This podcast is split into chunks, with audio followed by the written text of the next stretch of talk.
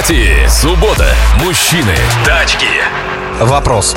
Э, Смотрите, все мы знаем э, и видели, что большинство производителей на своих коней дают э, гарантию порядка 5 лет.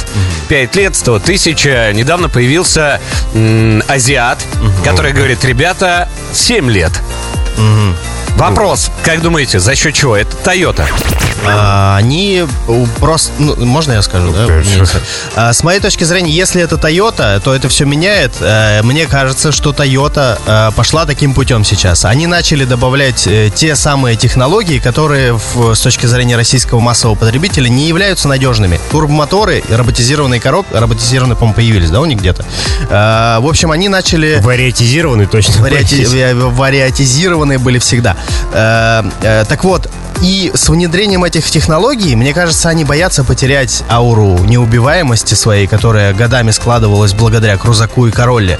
И для того, чтобы подкрепить эту ауру, они могут дать 7 лет гарантии, но надо читать условия, потому что Возможно, никто- это гарантия на блок цилиндров. Возможно, это гарантия даже на кузов может быть. То Ну есть да. точно с годами пунктики какие-то будут э, исчезать вот из этого списка гарантийных. Там э, звездочка, думаете, да? Ну, по-любому, Volkswagen, да. например, дает гарантию от сквозной коррозии кузова 12 лет на любой автомобиль. Ну, 12 лет написано прямо в То мануале. есть теоретически с точки зрения маркетинга они на стекло тоже наклейку 12 лет гарантии могут наклеить.